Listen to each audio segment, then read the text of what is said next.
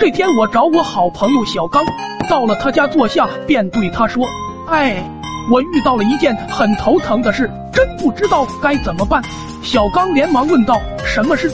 我们是好朋友吗？你有什么麻烦事就该对好朋友说，也许我能帮你想想办法。”我说：“最近有两个姑娘都非常喜欢我，我很头疼啊。”这是好事啊！你单身那么久了，你不是做梦都想找女朋友吗？你怎么会觉得头疼呢？小刚不解的问。我无奈的说道：“他们一个长得很漂亮，但没钱；另一个长得不漂亮，却很有钱，说结婚给我一百万彩礼，陪送三套房和一辆豪华车，而我却不知道如何选择。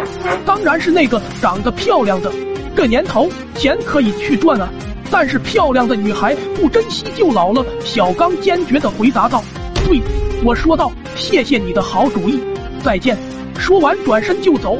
你等一下，小刚叫住我，你也不能寒了那位有钱姑娘的心，能不能把她的联系方式告诉我？我就准备骂小刚，这时候被尿憋醒了，要不然这次就能找到女朋友了。